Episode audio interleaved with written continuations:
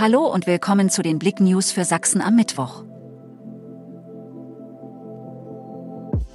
25-Jährige in Limbach-Oberfrohna mit Messer bedroht. Am Montagabend wurde eine junge Frau an der Südstraße in Limbach mit einem Messer bedroht. Der Täter war der 25-Jährigen schon zuvor über mehrere Straßen gefolgt. Der Täter forderte die junge Frau auf, ihm ihre mitgeführten Sachen zu übergeben. Da der Unbekannte offenbar nicht die erhoffte Beute darunter fand, ließ er von der 25-Jährigen ab und flüchtete. Kiffer Bob wirbt für mehr Gelassenheit. Auf den Virologen folgt nun Bob, der Kiffer.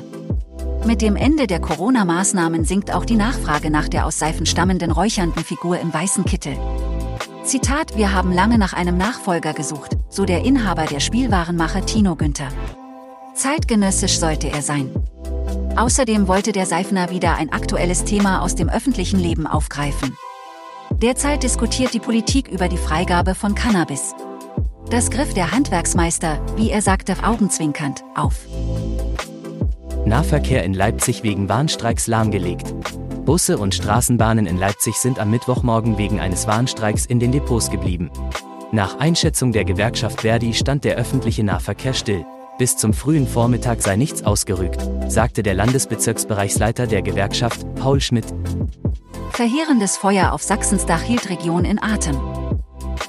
Der 25. Februar des Jahres 1963 ist vielen älteren Oberwiesentalern bis heute in Erinnerung geblieben.